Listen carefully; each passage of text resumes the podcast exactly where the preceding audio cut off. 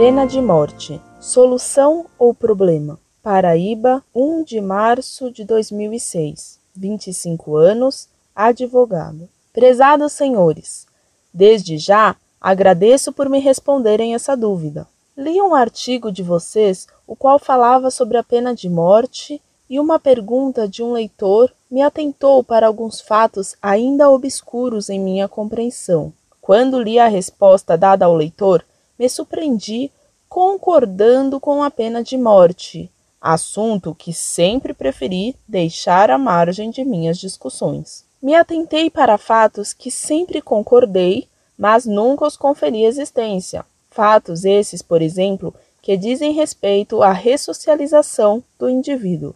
Então pergunto: esse indivíduo era mesmo socializado antes? A ideia de pena alternativa não confere uma fragilidade à lei penal? Como recuperar um criminoso como o maníaco do parque? Suponhamos que Bin Laden fosse brasileiro, vivendo, portanto, sob o regime constitucional brasileiro. Como não temos pena de morte, a solução para todos os crimes cometidos por ele seria colocá-lo em uma prisão, com mais de dezenas de presos ávidos por um mentor, e após cumprida a pena máxima de cárcere prevista em nosso Código Penal, ele seria reintegrado à sociedade. Como posso acreditar que isso seria possível? Sinceramente, ao ler o artigo, percebi que, na verdade, tenho medo de aceitar o fato de que existem pessoas que são realmente más. Elas têm dentro de si algo monstruoso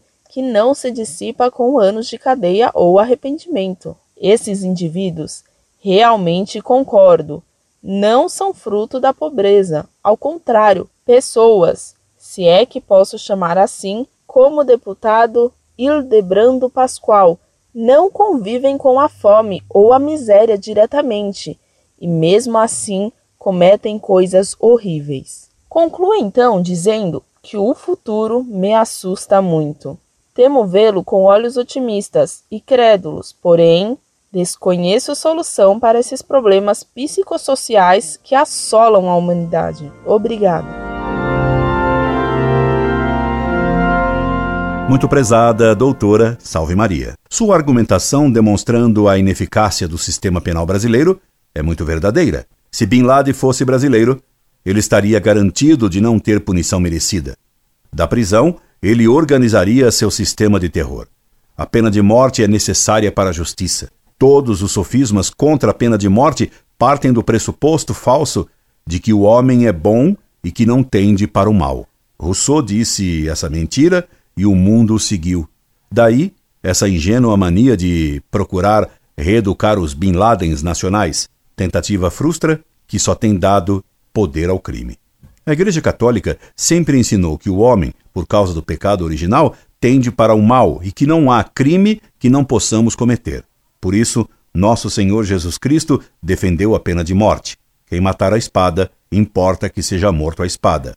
Apocalipse, capítulo 2, versículo 9. Sem o ensino da moral católica, não pode haver recuperação dos criminosos. Sem conversão, não há recuperação possível. O que se faz nas FEBENs e nos presídios é inútil, pois sem Deus, nada podemos fazer. Recuperação cívica pode produzir deputados mensalões. Só a Igreja produz santos. Escreva-me sempre. Incorde Jesus Semper, Orlando Fedeli.